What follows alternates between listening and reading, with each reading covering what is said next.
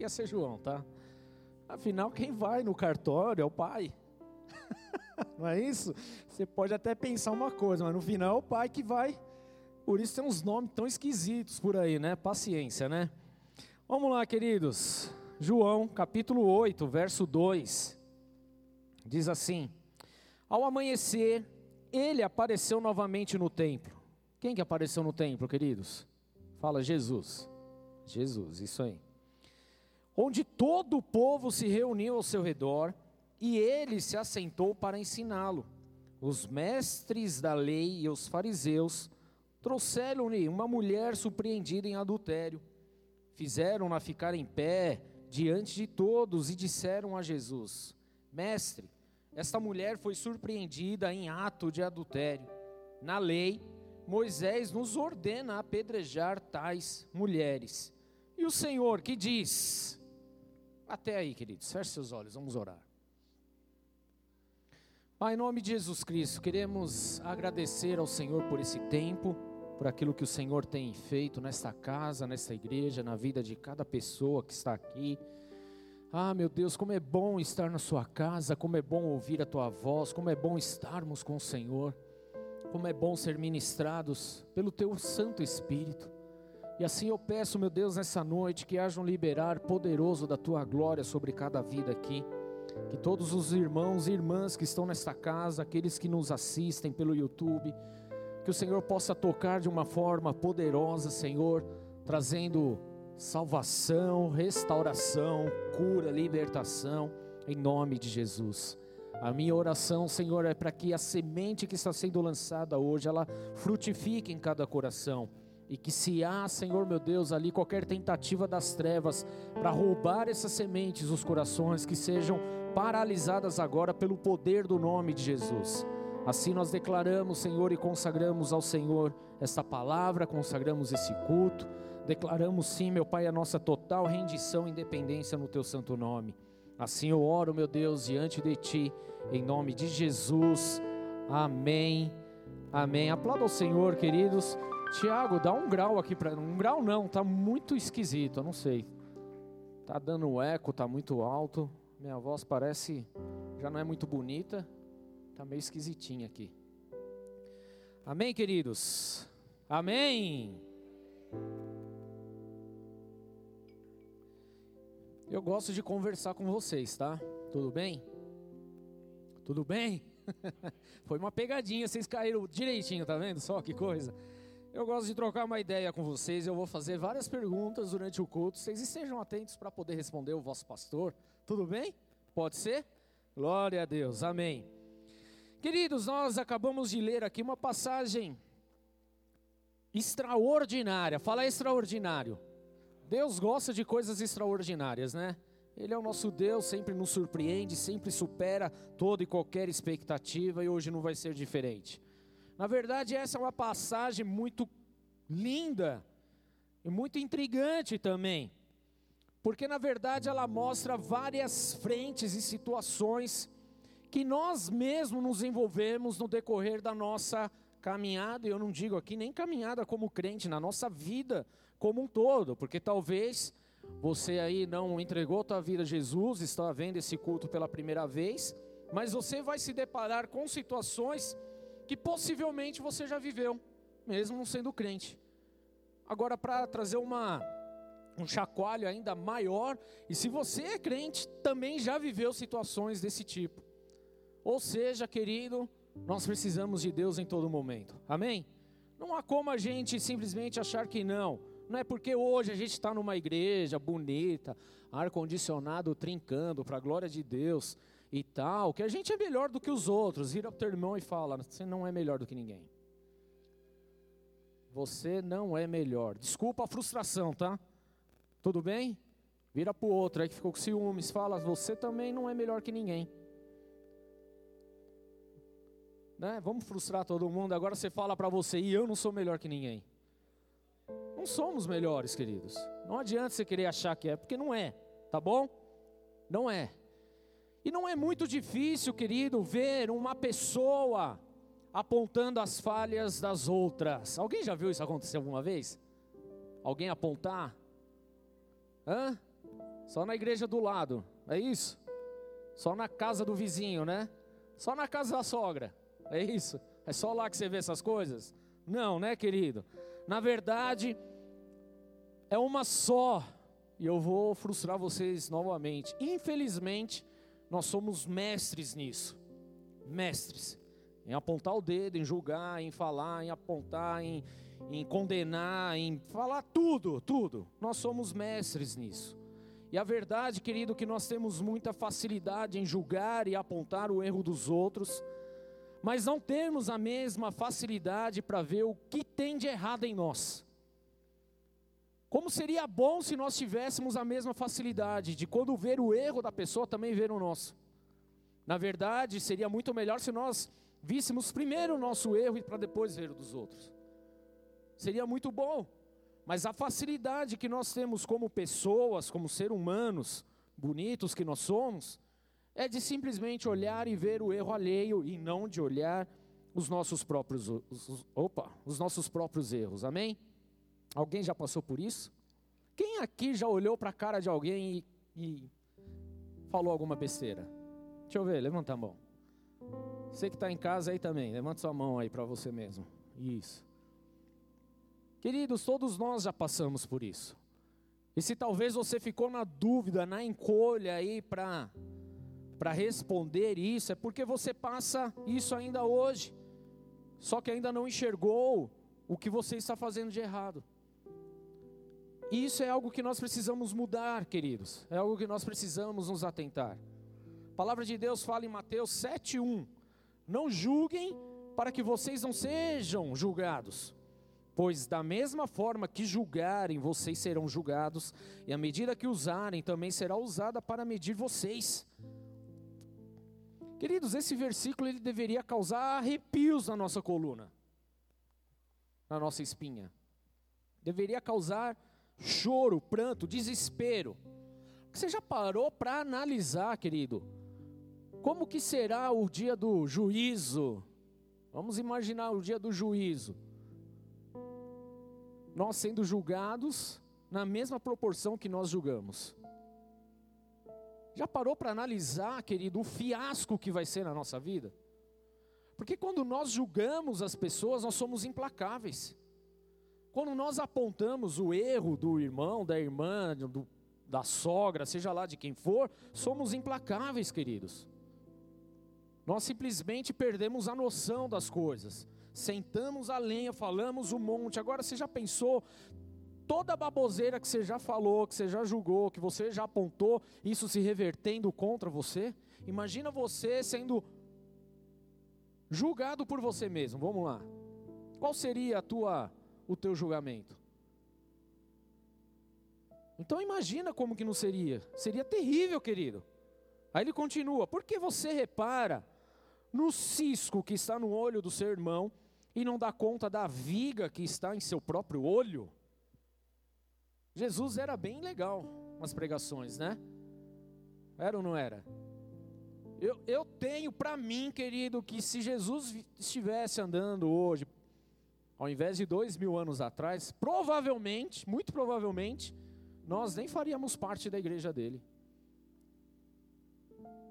Nós seríamos o que iria acusar, apontar. Quem é esse? Onde já se viu falar uma coisa dessa? Com argumentos e bases até bíblicas, né? Porque a gente é mestre nessas coisas também. Mas Jesus, ele é muito legal, ele fala, por que você está reparando no cisco? Ou seja, numa pequena coisa que está na vida do teu irmão e você não dá conta da viga que está na tua vida, no teu próprio olho. Porque é isso que nós fazemos. Como você pode dizer ao seu irmão: Olha só, deixa-me tirar o cisco do seu olho, quando há uma viga no seu?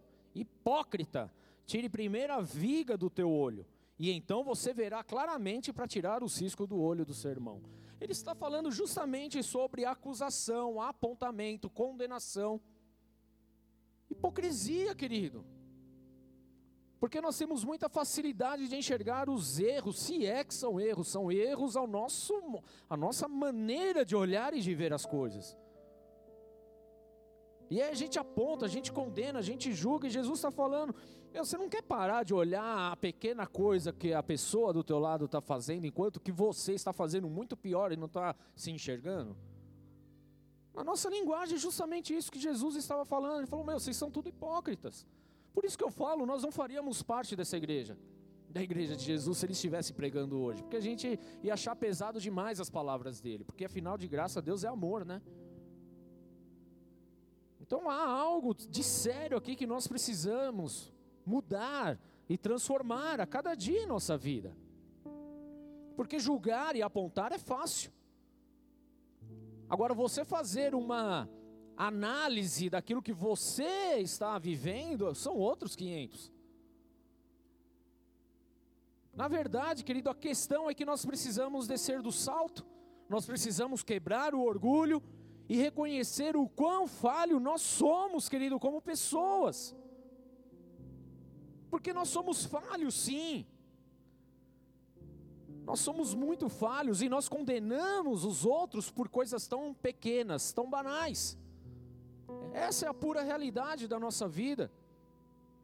Não é difícil você enxergar isso agora, querido, porque eu estou falando para você. Mas talvez no dia a dia as suas atitudes demonstram exatamente essa questão que nós estamos levantando hoje. Agora, não é que é difícil porque você não vai mais condenar ou julgar as pessoas. Não é difícil você mudar esse hábito, vamos dizer assim. O que na verdade, o que torna difícil nesse aspecto, querido, é você ter que assumir os seus próprios erros e parar de se esconder nos outros. Puxa, pastor, é verdade, querido, porque quando a gente começa a apontar demais, isso só demonstra as falhas que existem no meu caráter, na minha vida e na minha conduta, e de alguma forma, por eu apontar, eu simplesmente eu estou me escondendo, me esquivando daquilo que eu mesmo sou. Parou para analisar isso? É mais fácil se esconder do que assumir. Porque assumir, você vai ter que assumir não só o BO, você vai ter que assumir todo o contexto, tudo que aconteceu. Não é uma situação, mas é tudo. É você dar a sua cara a tapa. Mas queremos fazer isso? Muitas vezes não, porque é mais fácil a gente só apontar. Você fez isso, você fez aquilo, você é culpado daquele outro. Não, mas é por conta daquilo, é por conta disso, é não sei o quê. E, e o ser humano, ele é mestre em desculpas, em pôr fardo nos outros, em arrumar cada vez mais desculpas em simplesmente sair andando. Traz um peso na vida das pessoas, uma sentença, uma acusação, e acha que é normal. Não, querido, não é normal. O fato de agir implacavelmente nos outros só demonstra que você está se escondendo no erro dos outros, ao invés de você assumir o teu erro. Isso é muito grave, é muito sério, querido. Olha para a pessoa do teu lado. Será que você está se escondendo nela? Imagina se é um espelho aí, ó. Olha para o lado de novo, imagina um espelho. Você põe o espelho aí, você não vai falar mal, né? Você vai falar, eu te amo, você é lindo, você é isso. Quão formoso é. Começa até a inventar as palavras aí difíceis, né? Não sabe nem o que significa, mas vai falando. Porque nós temos essa facilidade de simplesmente se esquivar do erro e apontar o erro do outro. Eu me lembro um tempo, querido, uma vez chegou uma pessoa para mim e disse: Pastor, eu estou zarpando porque aqui tem muita gente falsa. Oi? Olha para o lado de novo. Estava falando de você ali, hum, assim, né? Brincando, tá? Mas indiretamente é isso. Porque é mais fácil enxergar o defeito dos outros do que o defeito de si. Tem muita gente falsa. Mas a questão, querido, na verdade, qual era? Será que tem muita gente falsa mesmo? Ou será que, que a pessoa em si é que era falsa para se esconder no erro dos outros e, se, e, pior do que isso, se achar melhor que todo mundo?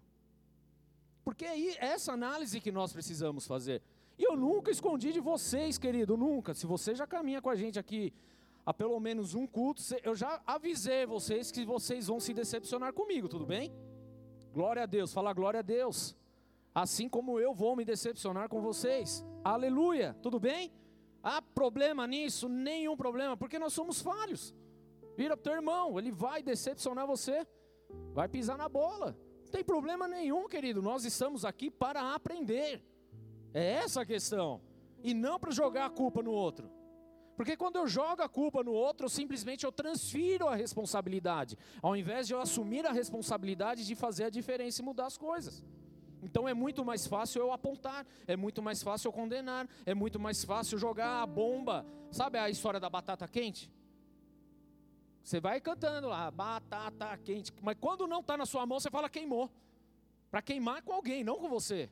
Ao invés de você segurar o B.O. e falar, não, a responsabilidade é minha, não, é mais fácil a gente simplesmente jogar a culpa no outro. E infelizmente o ser humano tem uma tendência enorme de colocar a culpa nos outros, de condenar, de julgar, mas não tem a mesma capacidade de arrancar a viga que está na sua própria vida.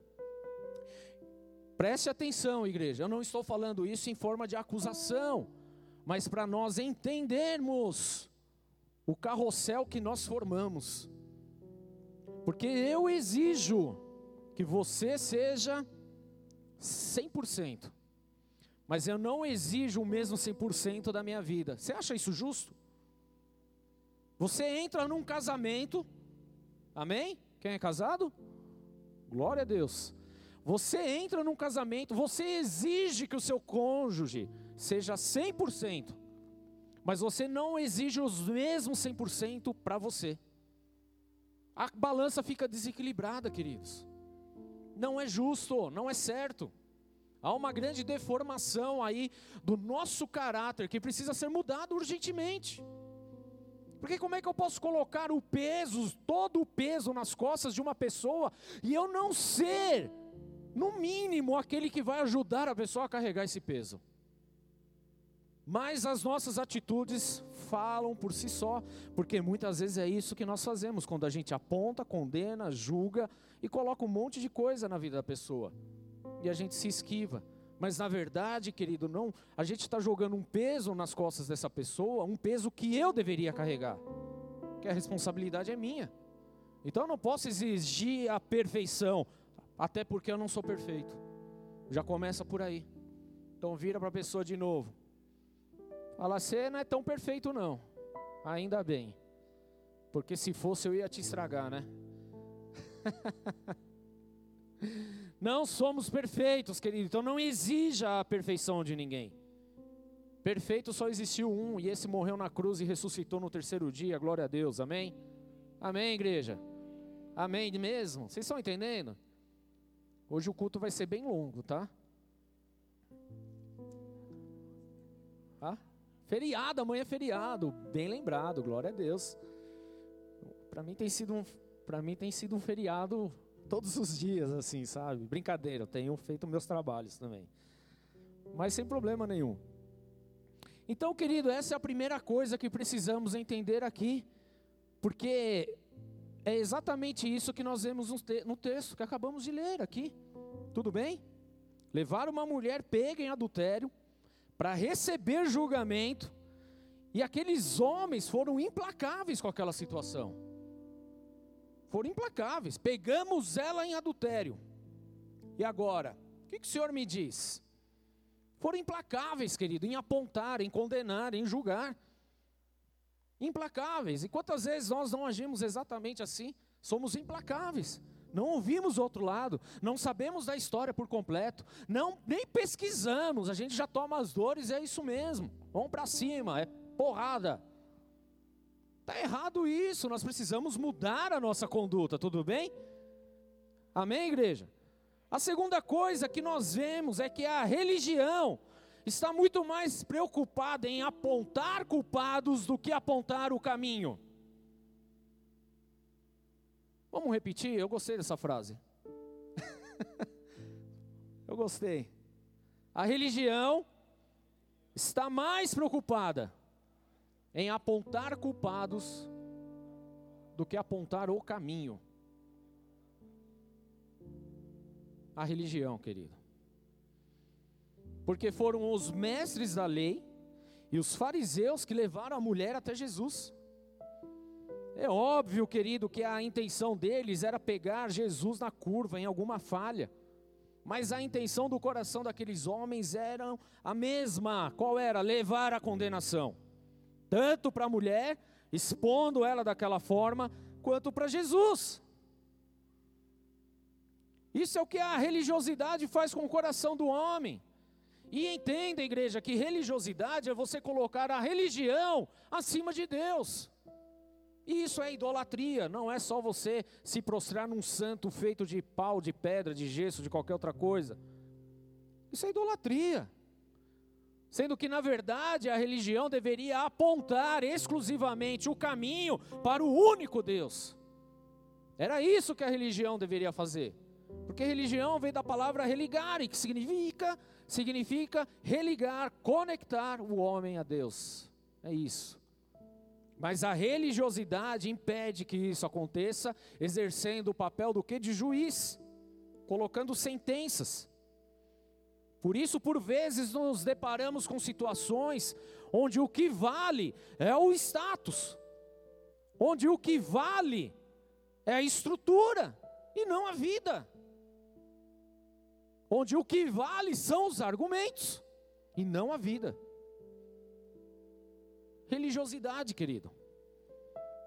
A religiosidade, ela mata o agir do Espírito Santo em nossas vidas.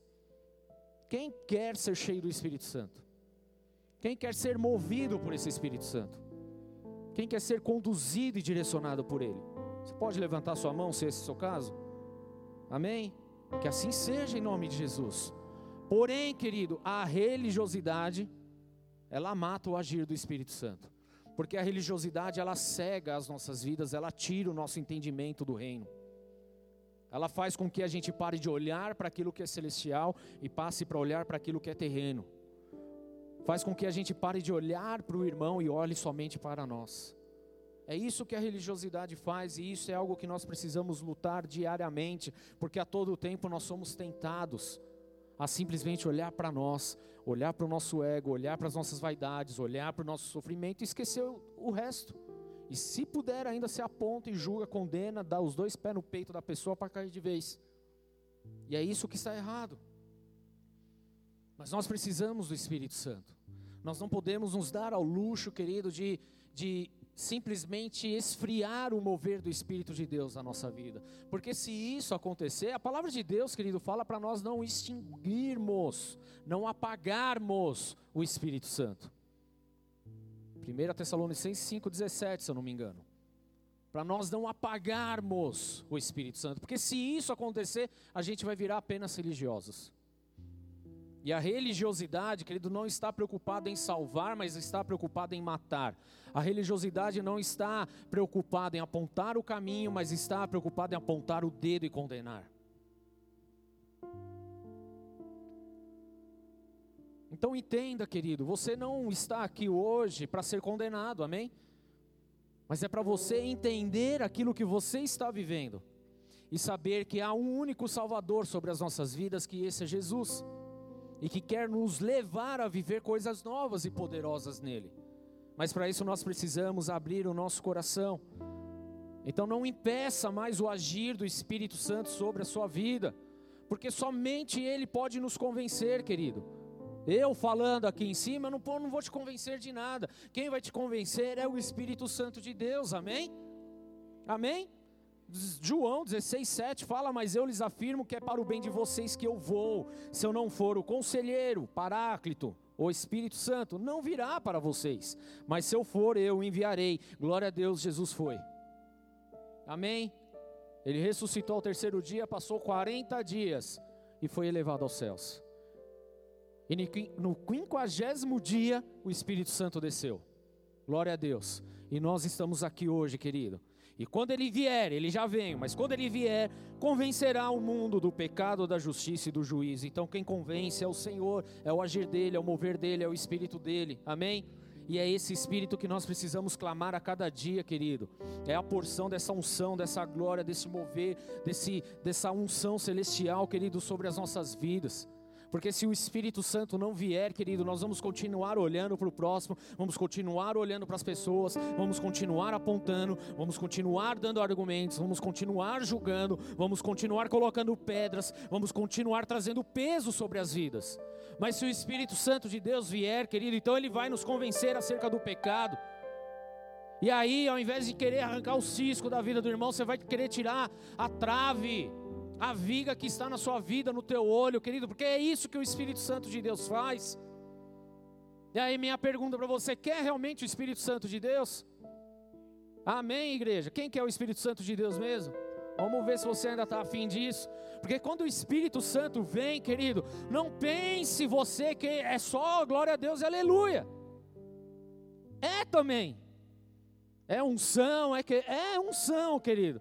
Pessoas vão ser curadas, vão ser curadas.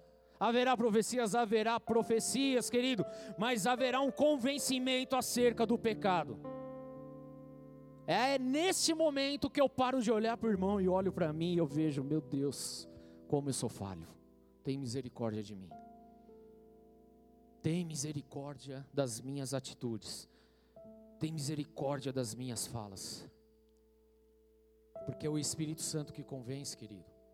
Isso não é uma coisa que vai acontecer numa noite, num dia. Isso é para o resto da sua vida. Glória a Deus por isso. Amém? Sabe, queridos, às vezes eu acordo com, pensando, eu não, né? O Espírito Santo, né? Levando as situações que eu vivi que eu já, meu, nem imaginava mais. Eu falei, Senhor, mas para que isso? É para você se arrepender hoje disso. Eu vou lá, me quebranto, derramo aos pés do Senhor e eu peço perdão porque é Ele que me convence. Porque lá atrás, querido, eu fazia por fazer, eu não tinha um entendimento, eu não era convencido por Ele. Mas quando Ele vem, se manifesta, querido, Ele vai transformando todas as coisas, e é isso que nós precisamos. Já a religiosidade, querido, nos deixa cego, faz com que a gente manipule a verdade. Manipule a verdade, cuidado! Cuidado! Porque se você usa a palavra, ou qualquer tipo de, de, de elemento de fé da Bíblia, querido, como instrumento de julgamento, você está exercendo o mesmo papel que os mestres da lei e os fariseus fizeram com essa mulher. Tudo isso para quê? Para manter o seu status. Tudo isso apenas para exercer o julgamento, para ridicularizar as pessoas. Cuidado com isso, porque isso é gravíssimo, é gravíssimo. E muitas vezes não nos atentamos a essas coisas. E isso acontece quando usamos de versículos fora do contexto para julgar, para apontar. Porque foi exatamente isso que esses mestres da lei, que esses doutores das leis, que esses fariseus fizeram. Usaram da própria palavra para manipular e julgar uma pessoa. Eles manipularam a lei. Jogaram a mulher, uma mulher que foi pega em adultério. E foram questionar o Senhor Jesus sobre o que deveria ser feito. Tipo, e aí, Jesus? Só graça, paz e amor, e aí?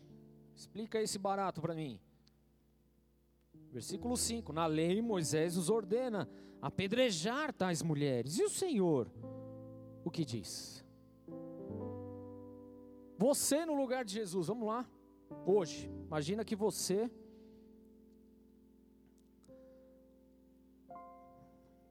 Porque Jesus estava na igreja, tá bom? Estava na sinagoga, no templo, estava lá no templo.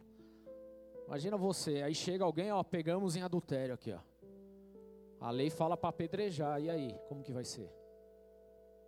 Qual seria a tua atitude? O que você talvez faria a respeito disso?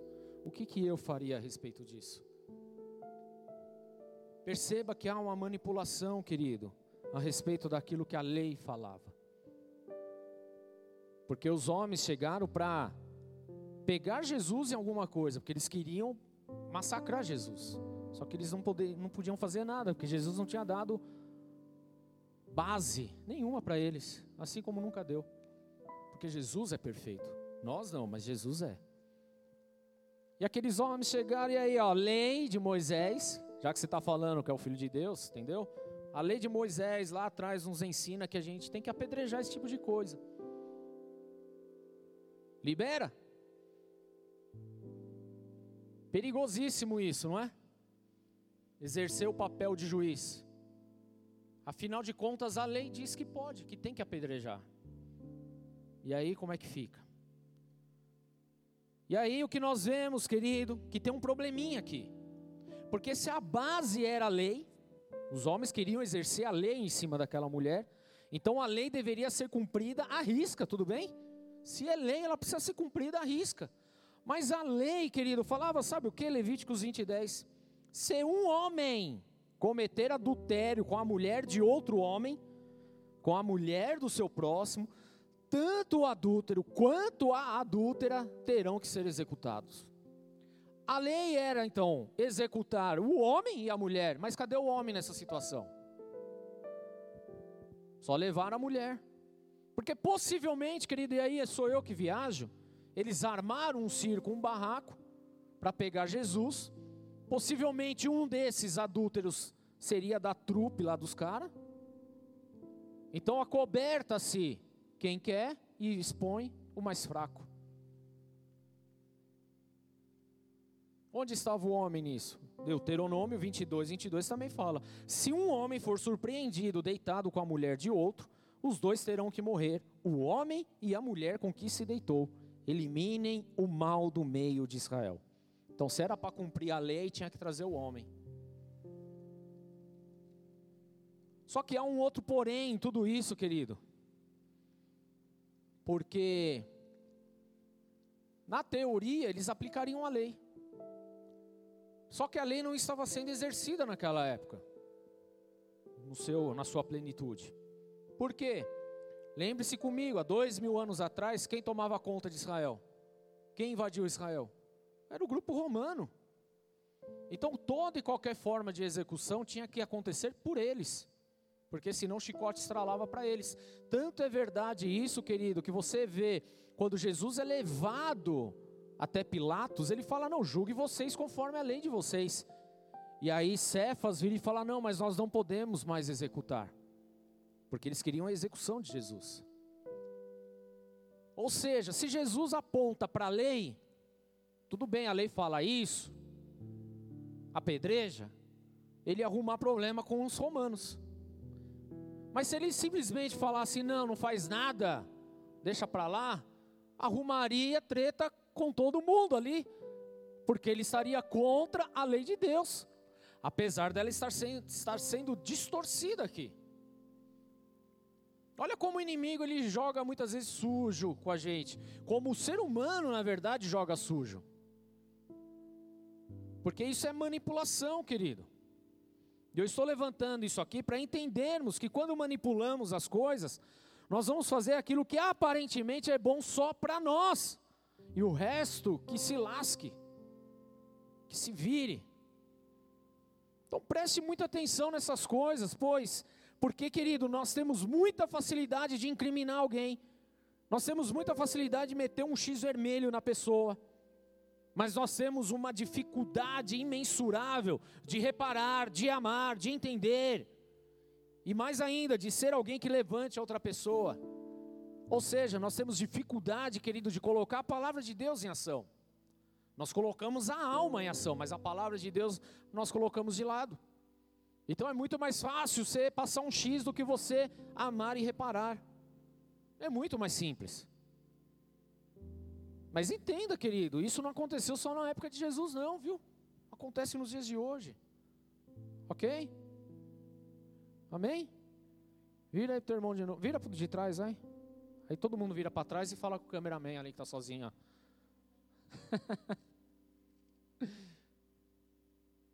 fala o bagulho tá dando um chicote hoje. É hoje. Não foi há dois mil anos atrás. Acontece hoje nos nossos dias, querido. Não era só na época de Jesus, não. Acontece hoje. Porque sempre achamos que o pecado da pessoa do nosso lado é muito maior do que o nosso. É ou não é verdade? Eu estou mentindo aqui. Ou você já olhou para. Mano do céu, você não sabe o que aconteceu, né? Não é assim que a gente faz? O cara fez isso. E a gente coloca tabelas de pecado como se tivesse o grau mais alto e o grau mais baixo. É lógico que do vizinho sempre está lá no primeirão, né? O seu está lá em último. Não, mas você está ligado, não teve. Meu, eu tentei, né? A gente sempre tem uma desculpinha, mas para o irmão nós somos implacáveis. Para as pessoas nós somos implacáveis. Sempre achamos que o pecado alheio é maior do que o nosso. Quem foi que disse isso para você, querido? Não é. Vira para o teu irmão, teu pecado não é maior que o meu. Tira esse peso de você. Não é. Por acaso, igreja, Jesus fez distinção de pecado na cruz do Calvário? Fala não. É, não, não fez. Ele morreu uma única vez por toda a humanidade, independente do pecado. O. Falamos sobre sacrifício quinta-feira. O sacrifício de Jesus foi perfeito, independente do pecado independente do que fez. Ah, mas ele mentiu, o outro roubou, o outro estuprou. Oh, o outro estuprou, é muito pior do que roubar. Querido, é pecado diante de Deus. Tudo bem? E se a graça de Deus, o amor de Deus não vier, essa pessoa não for alcançada, o que cometeu estupro ou que simplesmente mentiu, vai para o inferno do mesmo jeito. E nós não entendemos isso. E se nós não aceitarmos Jesus, só porque a gente fala mal da sogra, vamos para o inferno do mesmo jeito, querido. Nós não somos nada sem Jesus Cristo, não somos nada sem a presença dEle. Foi Ele que morreu pelo nosso pecado e nós precisamos tomar posse dessa verdade. Para de categorizar pecado, querido. Pecado é pecado, erro é erro. Saiu, errou o alvo. Assume o BO, assume a bomba, querido. Para de apontar, julgar as pessoas, condenar as pessoas, colocar um peso que não é delas no ombro dela. Assume a tua responsabilidade, chega aos pés da cruz e se arrependa em nome de Jesus. Mas não acuse mais. Não acuse mais. Não condene mais. Porque o que vimos até agora nada mais é do que quando nos colocamos na condição de algozes e juízes. Quantas vezes nós nos colocamos. Algozes é aquele que vem com facão para arrancar a cabeça, sabe? Com a foice. Aquele que decepa, decapta. É isso, algozes, tá? Nós exercemos muitas vezes essa função e é exatamente isso o que está acontecendo nesse texto, e é exatamente o que nós aplicamos muitas vezes em nossas vidas. Porque nós temos inúmeros argumentos a nosso favor e todos os argumentos contra a vida das pessoas. O que nós precisamos aprender é largar as pedras, é arrancar isso de nós, querido. Porque é fácil julgar, é fácil apontar, é fácil condenar, é fácil meter o bedelho, é muito simples, querido. Mas e o outro lado? E a mulher? Quem lembrou da mulher? E o cara que nem estava lá, deixou ela na mão? E aí, como é que fica? E é o que nós muitas vezes fazemos, é exatamente assim que nós agimos. E a pergunta é: será que nós não seríamos também essa mulher adúltera lá? Aí você, na sua sensibilidade, vai falar: Pastor, eu sou homem, eu não estaria lá. possivelmente você é o homem cabra macho que deixou a mulher sozinha. Foi macho no 171 foi macho para mentir, mas não foi macho para assumir o BO. Possivelmente nós estaríamos lá, querido. Quantas situações em nossas vidas nós agimos em adultério? Vira teu irmão agora e fala: Vixe. Pergunta para ele: Você é adúltero? Os casais já. Fala, responde, quero ver agora, vai, vai. É isso, querida, não estou falando desse nível de adultério. Porque entenda uma coisa: adultério é tudo aquilo que está fora do seu estado original. O fato de nós vivermos no pecado já mostra que nós estamos, que nós já somos adúlteros.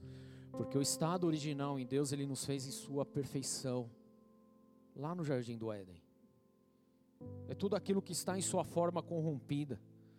Então não se trata apenas de sexo e casamento, não é isso, querido, de relacionamento, mas de todas as áreas que envolvem as nossas vidas, as nossas vidas. O fato é que existe um padrão moral, uma lei espiritual, e sempre que assumimos o papel de passar por cima de tudo isso, nós nos tornamos corruptos, ou seja, adúlteros. E essa é a nossa situação, talvez hoje, de adultério, de adultério com Deus, de adultério com o irmão, de adultério com seu pai, com a sua mãe, no seu trabalho, de adultério com as vidas que estão à sua volta de adultério, de simplesmente ter se corrompido, de simplesmente ter falado mal, de simplesmente ter julgado. Adultério, querido. Adultério nas suas amizades, adultério até mesmo em relacionamentos, adultérios. Tudo que saiu da forma original, planejada por Deus lá no jardim do Éden. E talvez essa é a nossa condição. Mas uns se acham tão bons que se sentem na qualidade de julgar, de ser juiz e outros queridos que estão na situação de serem ridicularizados por esses julgamentos. E volto a dizer, não falo isso para acusação nenhuma da nossa parte, nenhuma, mas para conserto. Porque nessa situação Jesus ele poderia muito bem ter lavado as suas mãos, mas ele foi muito além disso. Jesus foi além de tudo isso. Afinal de contas, igreja, existia a lei de um lado que estava distorcida, mas existia lá para dar alguma base. E do outro lado tinha a religiosidade, homens que não viviam segundo o padrão de Deus, mas eram religiosos. Mas a verdade é que Jesus não se deixa levar pela pressão e nem pelo falso moralismo que muitas vezes predomina em nossas vidas.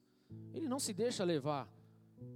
Não adianta você querer simplesmente vir com falso moralismo, vir com coitadinho, com de vitimismo, essas coisas. Não rola com Deus, porque Ele conhece todas as coisas, Ele sonda o coração, Ele sabe o que está passando exatamente agora no teu pensamento, querido. Jesus ele não estava preocupado com isso, ele foi muito além, porque antes de qualquer coisa, igreja, Jesus está preocupado com a vida. Jesus está preocupado com você. Jesus está preocupado comigo. A preocupação de Jesus não é em trazer condenação. A preocupação de Jesus não é em vir e sentenciar as nossas vidas. A preocupação de Jesus é de vir e trazer salvação. A preocupação de Jesus é para que haja arrependimento, quebrantamento, para que haja perdão, querido.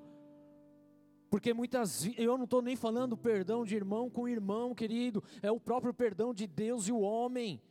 Porque muitas vezes nós não aceitamos o perdão dele, porque nós olhamos para a nossa vida tão fácil, tão falha, tão cheio de erros, e a gente acha, meu, é impossível que o Senhor me, me perdoe. Não, querido, Ele te perdoa, Ele é Salvador, amém? Esse é o nosso Senhor. Esse é o nosso Deus e nós precisamos estar atento a isso, porque Jesus ele está preocupado com você. Fala, Jesus se preocupa comigo. Jesus se preocupa comigo. Ele ama a minha vida, de forma alguma ele quer me ver perecendo. Eu fico imaginando Jesus vendo toda aquela situação, e a palavra fala que Jesus, quando se dá com essa situação, ele vai ao chão e começa a escrever no chão. O que, que ele escrevia no chão? Não sei lá, querido. Talvez ele estivesse escrevendo misericórdia, hipócritas. Pecado de um é o pecado do outro ou escrevendo ali a relação do que os religiosos faziam e o que eles deixavam de fazer. Eu não sei o que, que ele estava escrevendo ali. Mas eu sei de uma coisa, querida, que Jesus ele ele não se deixa levar pela pressão do mundo, ele não se deixa levar por aquilo que as pessoas estão apontando, ele não se deixa levar por, pelo circo que estão armando. Na verdade, Jesus ele só tem uma preocupação em resgatar a sua vida. E se você crê nisso, aplauda Ele, querido, porque Ele morreu para que nós tivéssemos vida.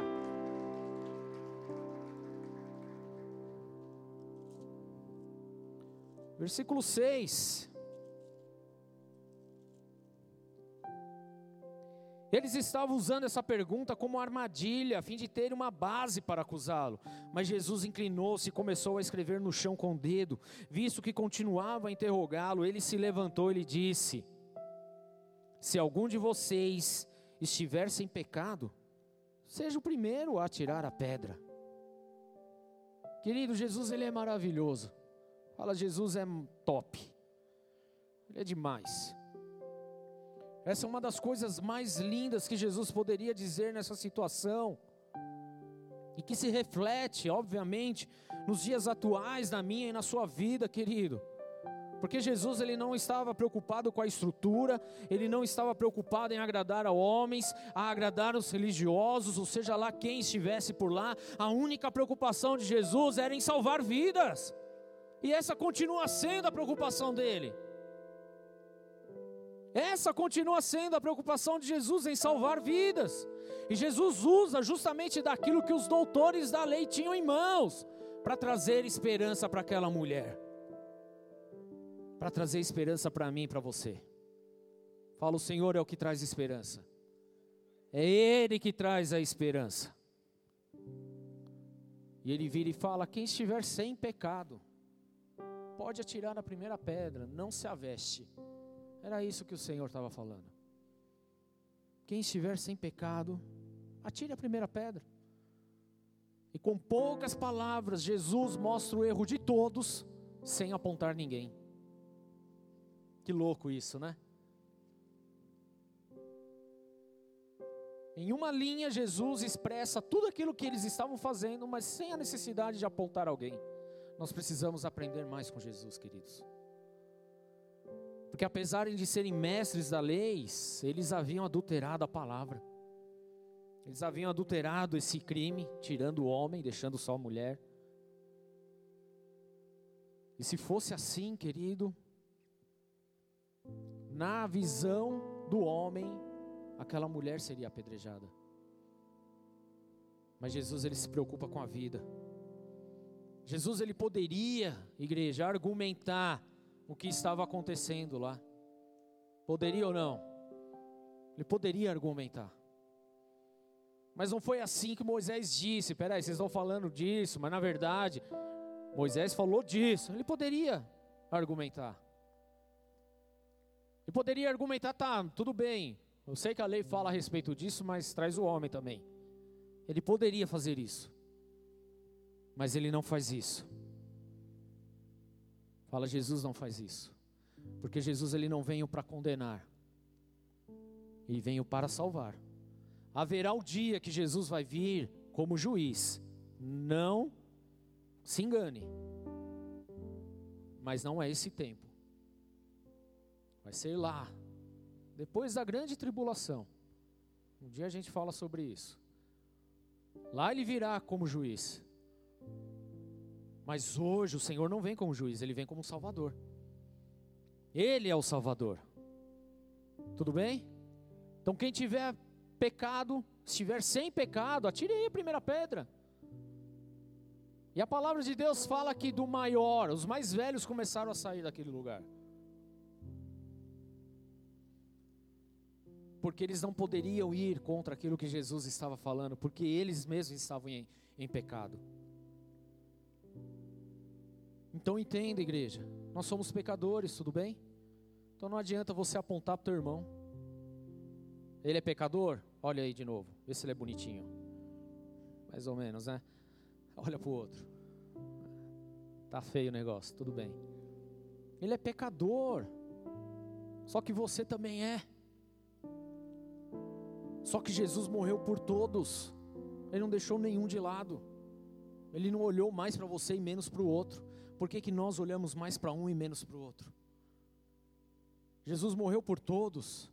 Ele não argumentou diante de tudo aquilo. Ele apenas falou: se não tiver pecado, vai, exerça aí a função de juiz. Mas ninguém poderia fazer nada, querido, porque todos estavam errados. Todos estavam errados. Então não adianta eu querer exercer a função de juiz, porque não vai dar certo. Não adianta você querer exercer a função de juiz, também não vai dar certo. Mas muitas vezes nós estamos na condição da mulher adulterada, que é exposta à vergonha. que é mostrada para todo mundo, que é ridicularizada na frente dos outros. Muitas vezes nós estamos justamente nessa situação. Versículo 9, 8: Inclinou-se novamente e continuou escrevendo no chão. Os que ouviram foram saindo, um de cada vez, começando pelos mais velhos. Jesus ficou só com a mulher em pé diante dele. Então Jesus pôs-se em pé e perguntou-lhe: Mulher, onde estão eles? Ninguém a condenou? Ninguém, Senhor, disse ela. E declarou Jesus: Eu também não a condeno. Queridos, é, é importante demais entendermos isso. Eu sei que talvez você está aí na tua cabeça remoendo tantas coisas que você fez. Talvez você ainda não tenha aceitado o perdão de Deus sobre a sua vida, entendendo aquilo que você já fez. Mas a verdade é que Jesus ele não te condena. Na verdade, Jesus, ele te dá uma chance de mudar de vida. Ele te dá a chance de viver algo novo, algo poderoso com ele de viver verdadeiramente aquilo que ele viveu através da ação do Espírito Santo. Jesus ele traz, querido, a esperança para os nossos dias, onde as pessoas estão uma comendo as outras, onde as pessoas estão passando uma em cima das outras, onde um aponta o outro, mas Jesus ele não aponta, Jesus ele não condena, Jesus ele traz salvação, porque ele é a solução para a nossa vida, ele é o nosso salvador, querido. Pode não haver esperança lá fora, pode não haver esperança na pessoa, pode não haver esperança em nada, querido, mas a esperança está em Jesus, amém? Então não aponte mais o irmão, não julgue mais, querido, simplesmente aceite o perdão de Jesus sobre a sua vida, pare de se esconder atrás dos outros, não se esconda mais atrás dos outros, se esconda em Jesus, querido, se derrame em Jesus Cristo, porque Ele olha para a minha vida não me condenando, mas me amando. Me amando. E se não fosse assim, ele não teria vindo ao mundo, ele não teria padecido, sofrido o que sofreu, um bocado, queridos. Ele não teria deixado a glória para vir nesse mundo. Ele não teria permitido que seu corpo fosse recebido todo pecado do mundo, fazendo separação entre ele e o Pai, querido, por amor a nós. Ele não nos condena mas Ele traz a esperança de um dia melhor, de um futuro melhor, de algo novo. Esse é o nosso Jesus, querido. Assim ele olha para mim, assim ele olha para você. Independente se hoje você está no grupo dos fariseus, se você está no grupo dos mestres da lei, ou se você está no grupo da mulher adúltera, uma coisa há em comum entre todos esses grupos, querido: nós somos pecadores e necessitamos da graça de Deus. Nós necessitamos da graça de Deus. Cada um aqui, querido, independente se você é mestre, doutor ou fariseu, ou se você é o adúltero, carecemos da glória de Deus, querido. Somos pecadores, e porque pecamos, nós somos restituídos da glória de Deus, mas porque Jesus veio, Ele nos restituiu em Sua glória. Ah, querido, isso era para exaltar os nossos corações. E eu penso que hoje nós vivemos uma centrífuga, onde um quer apontar o outro, onde um quer ser maior que o outro, porque na verdade não conhece a graça de Deus. E vou além disso, querido. Sabem ainda que são pecadores, mas de alguma forma deram crédito à voz demoníaca, dizendo que Deus não te ama. Deus ama a sua vida, querido. E é por isso que ele não te condena, é por isso que hoje ele não vai sentenciar a sua vida, mas ele vai trazer esperança, salvação, porque ele morreu para isso. É esperança, é salvação, igreja. Mateus 9:11 diz: E os fariseus, novamente aqui, vendo isto, disseram aos seus discípulos: Por que come o vosso mestre com os publicanos e pecadores? Eu me alegro com uma coisa aqui, porque se Jesus estivesse passeando na terra aqui hoje, querido, talvez ele fosse bater uma xepa lá em casa. porque eu sou pecador, querido. Eu não tenho vergonha nenhuma em dizer isso. Mas ele estaria lá, como esteve com Zaqueu, como esteve com publicanos, como esteve, esteve com os pecadores. Isso é maravilhoso demais. Jesus, porém, ouvindo, disse-lhes: não necessitam de médicos os sãos, mas sim os doentes. Ide, porém, aprendei o que significa misericórdia quero e não sacrifício, porque eu não vim chamar o justo, mas os pecadores. Fala, Jesus não veio chamar os justos. Jesus não veio chamar os justos, mas os pecadores ao arrependimento. Jesus veio para mim, veio para você, querido. Eu não sou melhor do que você, ele não veio exclusivamente para mim. Ele não veio só para você, você não é melhor do que ninguém. Jesus veio para nós, amém? Porque nós somos pecadores. E se ele estivesse hoje aqui, querido, em carne e osso, como ele andou dois mil anos atrás, ele se sentaria na nossa mesa, nos ensinaria o que é amar, nos ensinaria o que é perdoar, nos ensinaria o que é arrancar o fardo, nos ensinaria o que é parar de julgar, querido para viver apenas o amor dele, a verdade dele, a libertação que é, que há, querido, quando recebemos o perdão no nome de Deus, querido, porque as nossas vidas são libertas, o jugo é desfeito, a maldição é quebrada, porque é o amor dele, querido, é o perdão dele sobre as nossas vidas. Aleluia. Você vai chegar na tua casa hoje, querido, antes de você jantar, você vai vir Jesus, senta aqui comigo. Porque eu sou pecador assume a responsabilidade. Ele veio para salvar, ele veio para chamar os pecadores ao arrependimento, a mudança, a mudança. Se você julga, se você adultera, querido, pouco importa. O que importa é que Jesus veio para salvar a todos. Aleluia! Ele veio para salvar, amém? E talvez você venha hoje angustiado mas Jesus ele veio para te salvar, porque não há condenação na tua vida. Não há condenação na tua vida. Não há condenação na sua vida.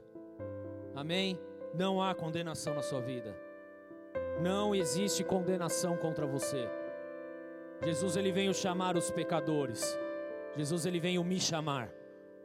Fala Jesus veio me chamar. Jesus veio me chamar ao arrependimento. Então basta que você se entregue a Ele, querido. Agora, preste atenção numa coisa. Porque Jesus ele não traz a condenação. Ele está trazendo, chamando o pecador ao arrependimento. Tudo bem? Amém? Mas isso não significa que Jesus simplesmente passou a mão na cabeça do pecado, do pecador. Não, querido, ele não fez isso. Ele não condenou, mas ele deixou muito claro o que ele esperava da pessoa. Fala, Jesus espera algo de mim. E eu vou falar para você, querido. É o arrependimento. Porque ele virou, lá no versículo 11, ele continuou falando. Ninguém, Senhor, disse ela, declarou Jesus, eu também não a condeno. Agora vá e abandone a sua vida de pecado. Abandone. É uma atitude que nós precisamos ter. Porque não adianta, querido, só porque nós estamos no tempo da graça, achar que nós podemos viver participando dos pecados. Não, querido. O que significa que Jesus ele não te condena por aquilo que você fez, mas ele te chama para viver algo novo a partir de hoje. E é por isso que a palavra fala: aquele que mente já não mente mais, o que rouba já não rouba mais, o que adultera já não adultera mais, o que estupra, estuprava já não estupra mais, o que ofendia já não ofende mais, o que condenava já não condena mais, o que apontava já não aponta mais. É abandonar a vida de pecado, é abandonar as velhas práticas. Jesus ele não condena a tua vida, mas Ele te chama para uma mudança de vida. Alguém te condenou? Não, nem eu te condeno. Mas a partir de agora, vá, não peques mais. Abandone a sua vida de pecado. Porque é isso que Ele espera de mim, querido. Uma vez que eu experimentei dessa graça, desse amor, desse perdão, querido, é impossível que eu continue vivendo da mesma forma. Se eu ainda continuo vivendo da mesma forma, querido, é porque eu estava no estágio dos religiosos que se tinha uma religião, mas não teve uma experiência viva com Deus. Essa mulher ela teve uma experiência viva com o Senhor. O que Deus está nos chamando hoje é ter uma experiência real com Ele, porque somente através dele, do agir do Espírito Santo dele, é que nós vamos abandonar uma vida de pecado. Não quer dizer que você não vai pecar nunca mais. Você vai cometer erros, mas você não vai viver no erro. Você vai se arrepender, porque Jesus chamou o pecador ao arrependimento. Ele veio para as nossas vidas. Então nós vamos nos frustrar, nós vamos errar, nós vamos fazer coisas erradas, mas da mesma forma que nós fazemos isso, é, é a mesma medida que nós vamos nos derramar na presença do Senhor, pedindo perdão, a graça dele, para mudar o nosso coração e a nossa vida, a nossa atitude. Porque essa tem que ser a nossa oração diária, querido. Se você não consegue levantar de manhã e orar para Deus, para que Deus transforme a tua vida, para que a tua vida seja melhor do que foi ontem, para que você cause menos prejuízo do que você causou ontem, então nós temos um grande problema. Nós ainda não abandonamos a vida de pecado. Precisamos abandonar urgentemente em nome do Senhor Jesus. Urgentemente. Porque Ele não vem para condenar, Ele vem para salvar.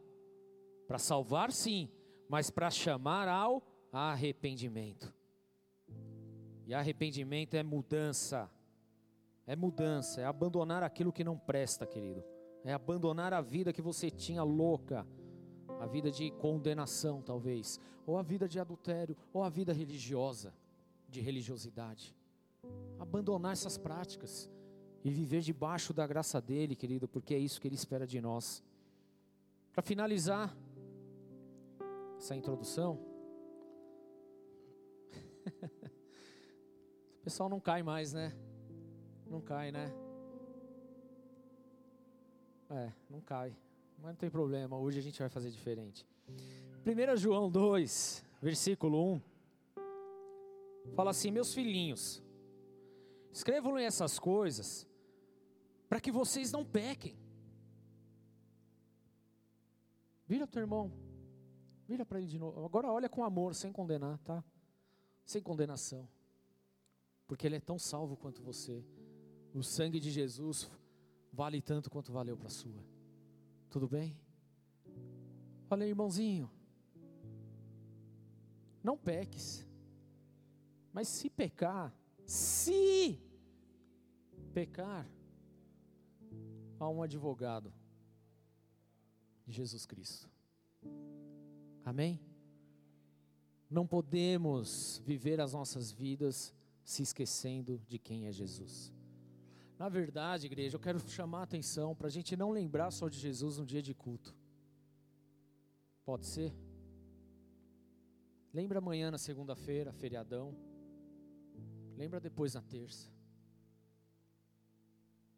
Depois na quarta, depois na quinta, depois na sexta, depois no sábado, depois no domingo. Não se esqueça daquilo que ele fez pela sua vida. Escrevo-lhe essas coisas para que vocês não pequem. Mas, se alguém pecar, temos um intercessor junto ao Pai, Jesus Cristo, o justo. Ele é a propiciação pelos nossos pecados e não somente pelos meus, mas de todos, amém? Amém? Fala, não é só meu, mas é de quem está do meu lado. Vira de novo, para esse ranzinhos aí também. Hã? Vira aí de novo. Vai para essa pessoa aí também. Tudo bem? Não só pelos meus, mas também pelos pecados de todo mundo. Sabemos que o conhecemos se obedecemos aos seus mandamentos. Aquele que diz eu conheço, mas não obedeço aos seus mandamentos, é mentiroso e a verdade não está nele. Mas se alguém obedece a sua palavra, Nele, verdadeiramente, o amor de Deus está aperfeiçoado. Dessa forma, sabemos que estamos nele. Aquele que afirma que permanece nele deve andar como ele andou. Quem está em Jesus aqui? Amém? Isso, levanta a mão, levanta a mão, levanta a mão. Quem está em Jesus aí? Então, o que nós precisamos fazer? Andar como ele andou. Você consegue dar um glória a Deus nisso? Porque andar como ele andou é andar sem julgar, mas amando, levando esperança, levando a misericórdia. Tudo bem? Andar como ele andou, não é como qualquer um andou, como ele. Ele andou. Dessa forma sabemos que estamos nele, aquele que afirma que permanece nele deve andar como ele andou. Amados, não lhes escrevo um mandamento novo, mas um mandamento antigo que vocês têm desde o princípio, a mensagem que ouviram. No entanto, o que lhes escrevo é um mandamento novo, o qual é verdadeiro nele e em vocês, pois as trevas estão se dissipando e já brilha a verdadeira luz. Quem afirma estar na luz, mas odeia seu irmão, continua nas trevas. Quem ama seu irmão permanece na luz e nele não há causa de tropeço. Mas quem odeia o seu irmão está nas trevas e anda nas trevas, não sabe para onde vai, porque as trevas o cegaram. Igreja linda, deixa eu falar algo para vocês aqui. Se nós não conseguimos amar o irmão, nós não estamos nele. Se eu não consigo amar a sua vida e você a minha, então não estamos nele, porque nós temos que andar como ele andou. A grande diferença aqui, sabe o que é? É que lá em João 8, aqueles homens, mestres da lei, fariseus, não andavam como Jesus andou e por isso eles queriam a morte. Por isso eles apontavam e julgavam. Da mesma forma nós, talvez hoje, estamos apontando e julgando, porque nós não estamos andando nele. E por isso nós odiamos, por isso nós sentenciamos, por isso nós julgamos. Mas porque hoje nós estamos entendendo que ele não veio para condenar, mas para salvar, para trazer o arrependimento então, que a partir de hoje, em nome de Jesus, que as nossas vidas possam expressar esse amor. E que eu não julgue mais você e te condene, nem você julgue e condene a pessoa que está do seu lado, mas que exerça em amor a misericórdia, assim como Jesus exerceu sobre as nossas vidas. Porque é isso, querido, que vai, que vai levar esse, esse evangelho de salvação para aqueles que estão perdidos.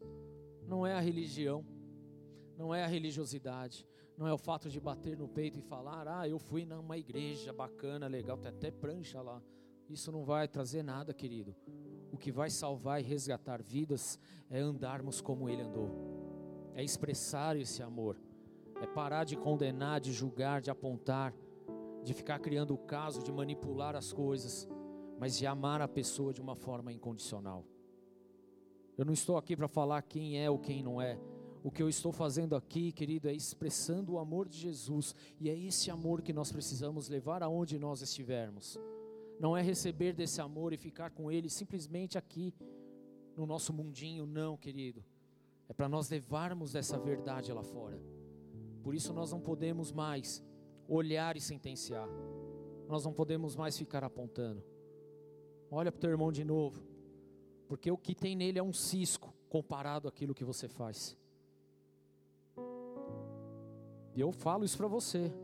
O que eu vejo na tua vida é apenas um cisco, se comparado àquilo que eu faço. Isso é justamente para nós aprendermos a não ficar jogando a culpa no irmão, mas para assumir a nossa responsabilidade e agir de uma forma diferente a partir de hoje, porque é isso que o Senhor está esperando. Abandone a vida de pecado e ande como eu andei, faça o que eu fiz. Aliás, a palavra lá em João fala o que? Que nós ainda iríamos fazer coisas maiores do que Ele. Mas se não tiver o amor, querido, como Paulo mesmo se não houver o amor, não adianta nada. Você pode orar em línguas, pode profetizar, pode fazer o que for, mas se não tiver o amor, já era.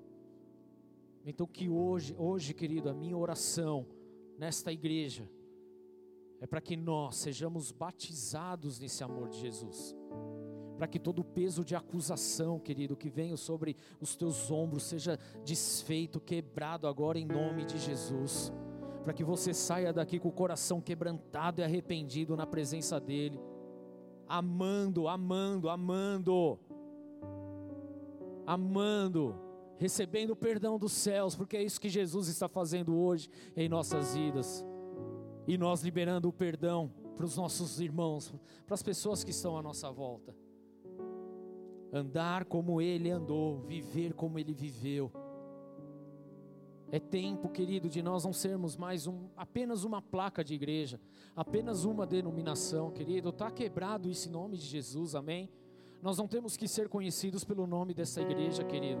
Nós não temos que ser conhecidos por nada, apenas por amar as pessoas. Porque à medida que eu amar, eu vou atrair pessoas que precisam ser amadas.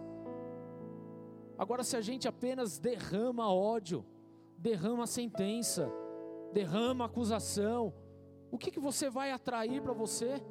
Você vai estar tá atraindo as mesmas coisas, querido. E talvez esse seja o motivo da sua vida ser um caos, porque até hoje você agiu dessa forma.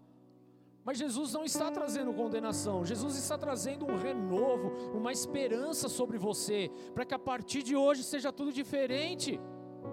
E assim vai ser em nome de Jesus, porque Ele é Deus, Ele continua sendo Deus, Ele ama a sua vida. Ele não te tratou como um qualquer. Ele não te tratou como mais um. Porque às vezes a gente trata as pessoas como mais um. A gente não dá o valor. A gente não para, a gente não conversa, a gente não está junto.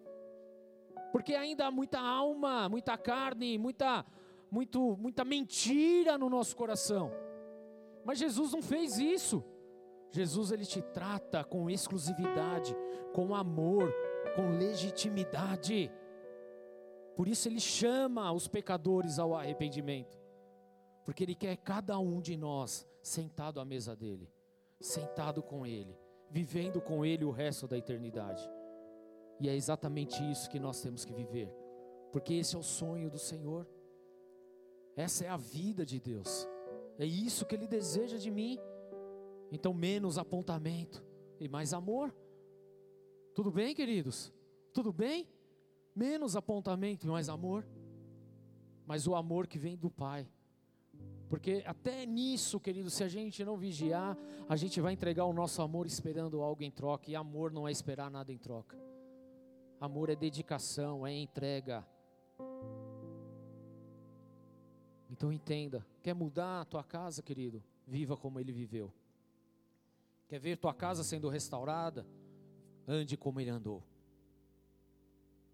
Quer ver seu trabalho sendo transformado? Ande como ele andou. E não é fazendo fofoca, não é mentindo, não é acusando, não é armando para os outros. É amando. É isso que faz a diferença. E eu quero convidar você a viver assim hoje. Feche seus olhos no teu lugar, igreja. Porque o que Deus está fazendo aqui, na verdade, é uma grande cura em nosso coração. Porque nós estamos muitas vezes pesados espiritualmente pelas cargas e acusações que são colocadas em nossos ombros.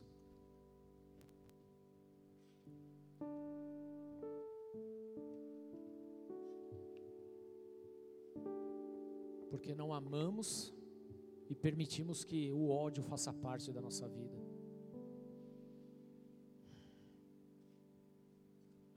Porque nós saímos do nosso estado original em Deus para viver uma forma totalmente errada e adulterada diante das pessoas. Mas Jesus ele não vem para condenar. Ele não vem para condenar mas ele vem chamar o pecador ao arrependimento. Para que você abandone essa vida e viva a vida com ele. Amando. Amando, amando. Amando. Aquele que afirma que permanece nele deve andar como ele andou amando.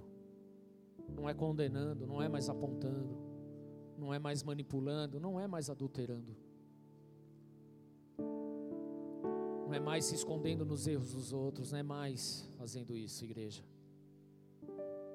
Mas é andar como Ele amou, sem condenar, sem condenar, mas amando. E eu quero fazer um convite para você que está nessa casa. Para você que tem vivido essa vida, querido. Ouça isso com muita atenção, porque Jesus não te condena, mas Ele te chama ao arrependimento. Porque a vontade dEle é que todos se salvem, todos se salvem, você está nesse todos, que Ele morreu por você. Quando Ele foi moído naquela cruz, quando ele perdeu seu sangue, quando ele foi espancado, foi pensando em você. Ele suportou tudo por você. Não foi só por mim. Não foi apenas por mim, foi por você, querido. Ele é a propiciação pelos nossos pecados e não somente pelos nossos e não somente pelos nossos, mas também pelos pecados de todo o mundo. Você está aí, querido. Eu estou nesse, nesse todos aí.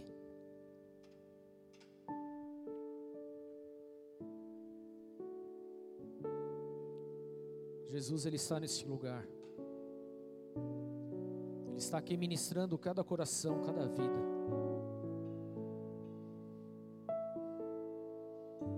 Talvez ele esteja na tua frente, escrevendo no chão agora. Mas não é para te condenar, não.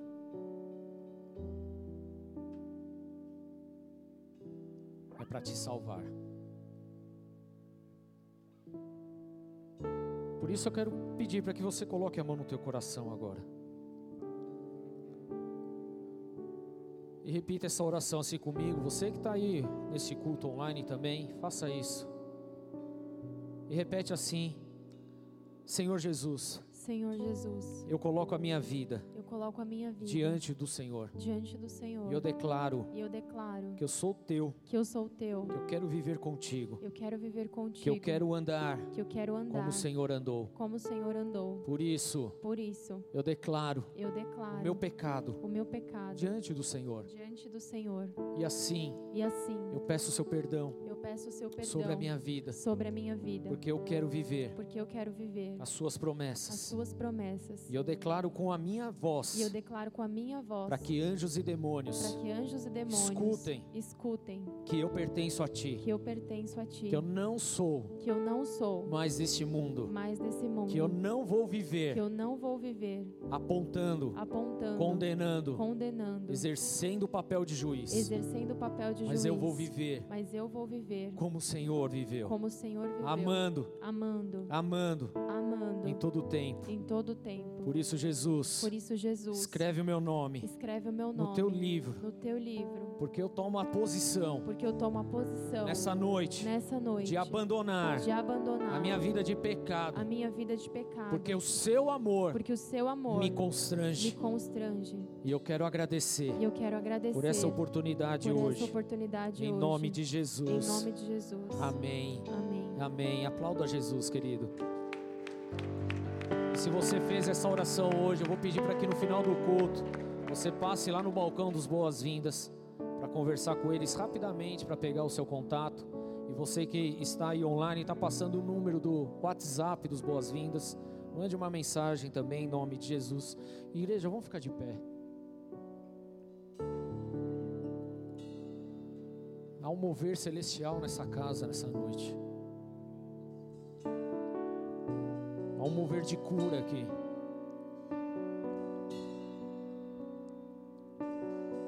E a visão que eu tenho é de correntes sendo quebradas nas costas de muitas pessoas aqui.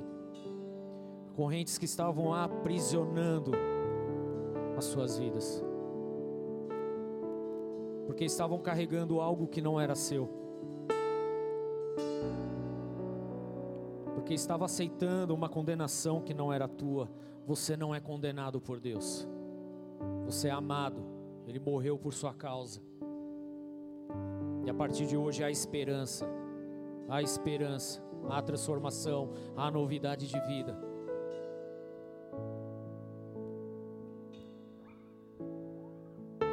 Há um choro uma alegria ao mesmo tempo invadindo o teu coração. Isso é a presença do Espírito Santo.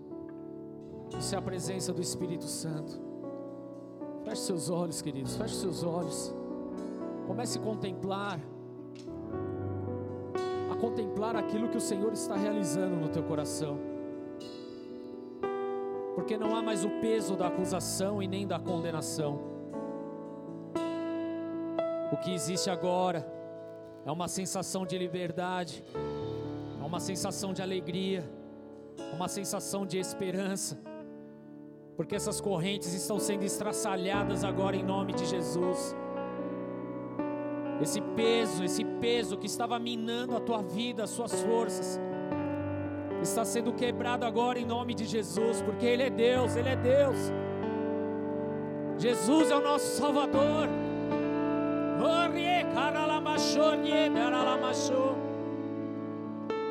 Ele ama a sua vida. Ele te ama, Ele te ama. Você é abraçado por Ele agora. Você é abraçado por Jesus agora. Porque Ele não te condena, mas Ele te chama ao arrependimento. Abra a tua boca, comece a, a falar com Jesus. Comece a falar com Jesus. Coloque tudo diante dEle. Tudo. Comece colocando tudo, tudo. Ele é Jesus, Ele é Jesus. Ele é Deus, Ele é o Salvador, Ele é o libertador. Ele não traz condenação, mas Ele chama pecadores ao arrependimento. E eu sei, igreja, que o seu coração está vibrando agora. E você também sabe a necessidade que você tem agora de expor a sua vida a Ele. Então comece a fazer isso agora. Aquela mulher, ela não saiu correndo, mas ela se manteve na presença de Jesus. Precisa mais se esconder. Você não precisa mais dar desculpas. Tudo que você precisa fazer é abrir o seu coração. Porque somos pecadores, sim, mas a graça e o amor de Jesus nos alcançou. Pelo seu amor, nós somos constrangidos nessa noite.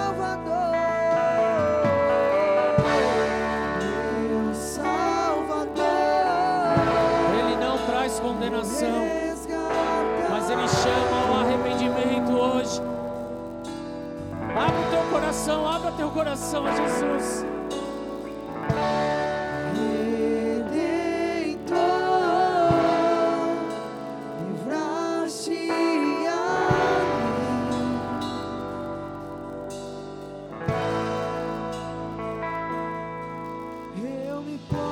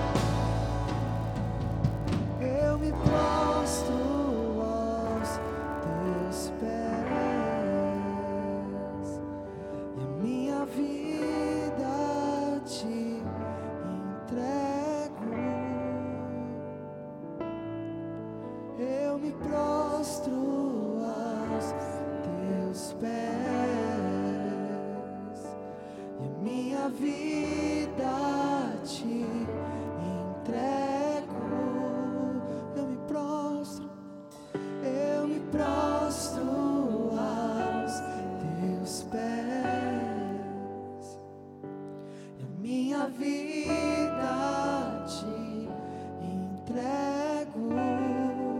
Senhor, entregamos tudo diante do teu altar nessa noite.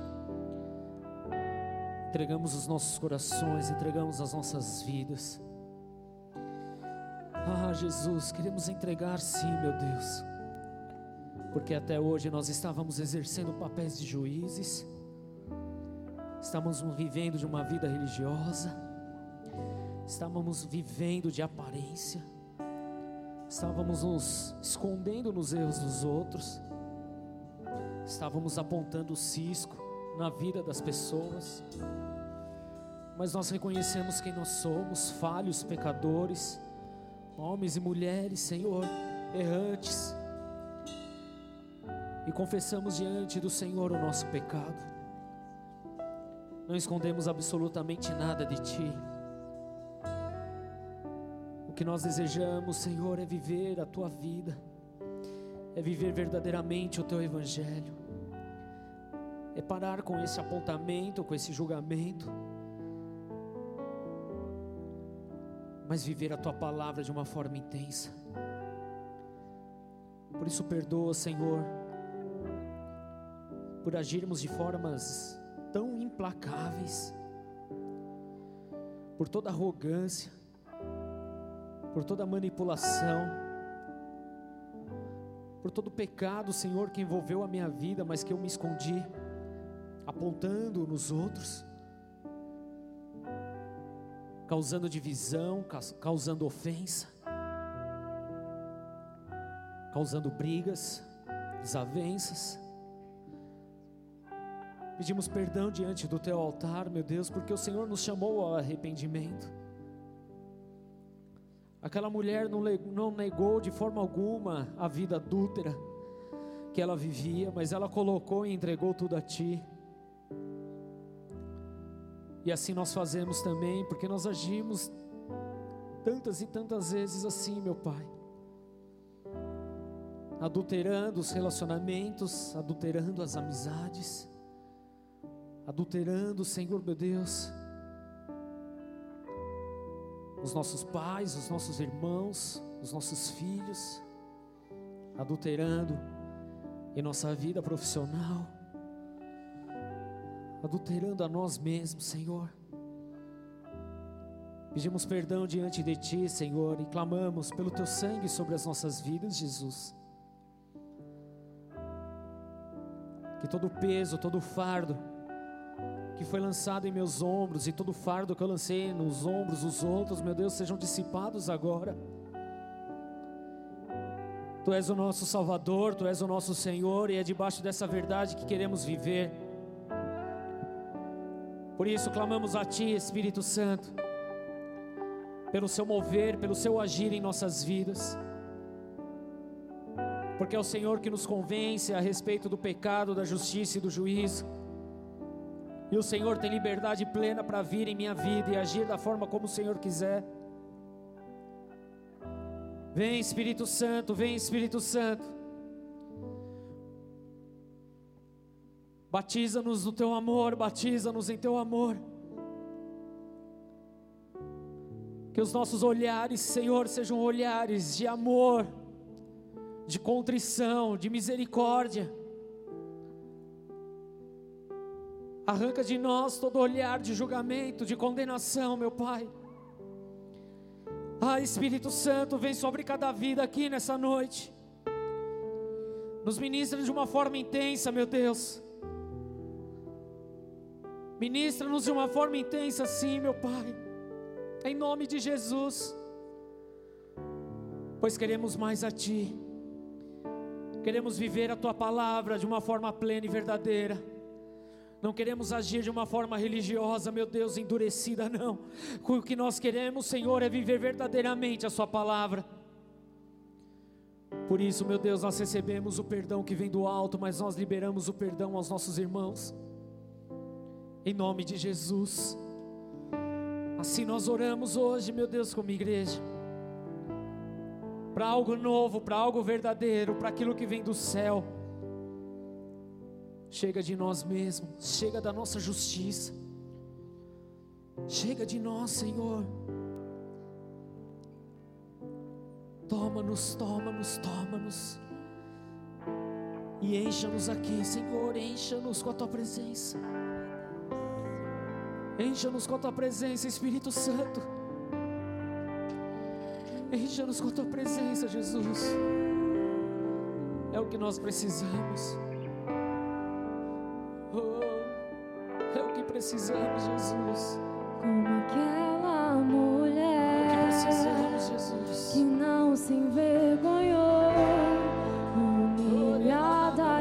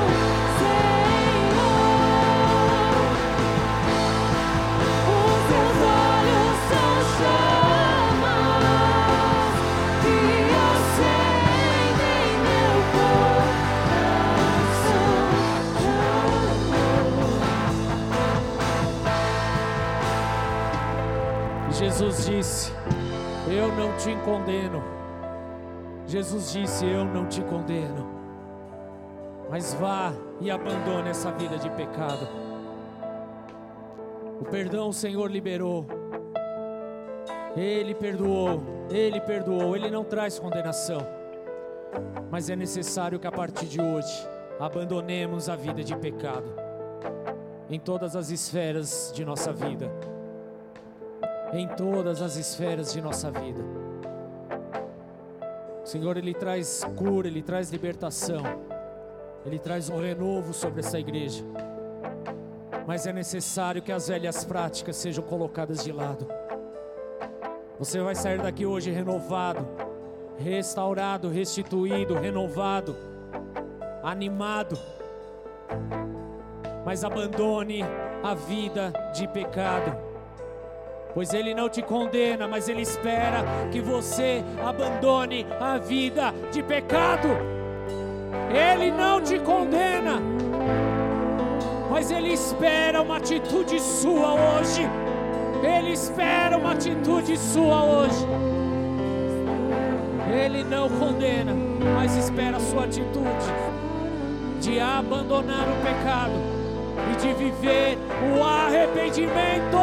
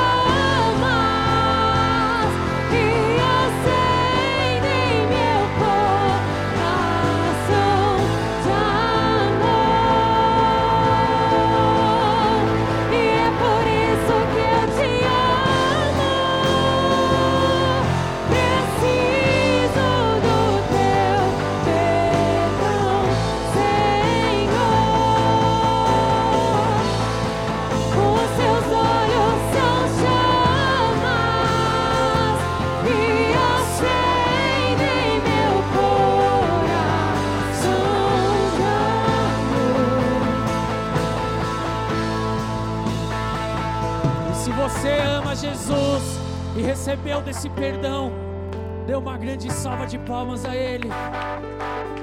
Adore este nome lindo e poderoso, porque Ele não nos condena, mas nos chama ao arrependimento. Ele não nos condena, Ele não traz condenação, mas salvação e nos chama ao arrependimento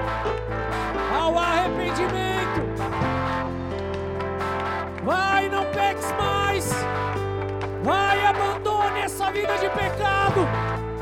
Porque o meu perdão te alcançou. O meu perdão te alcançou. Em nome de Jesus. Amém, igreja? Amém? Tudo bem? Só mais uma coisinha pra gente ir embora. Você vai sair daqui hoje revestido desse amor, desse perdão. E que coisa linda. Mas é bem possível que quando você estiver lá fora, algumas pessoas ainda tentem jogar pedras contra vocês. E não retruquem da mesma forma. Mas ande como ele andou. Leve esse amor apenas. Leve apenas esse amor. Porque seremos tentados a atirar pedras também. Mas nós não fomos chamados para isso. Nós somos chamados para levar esse amor de Jesus, porque nós somos perdoados por Ele. Amém? Levante sua mão bem alto, diz assim: Se Deus é por nós, quem será contra nós?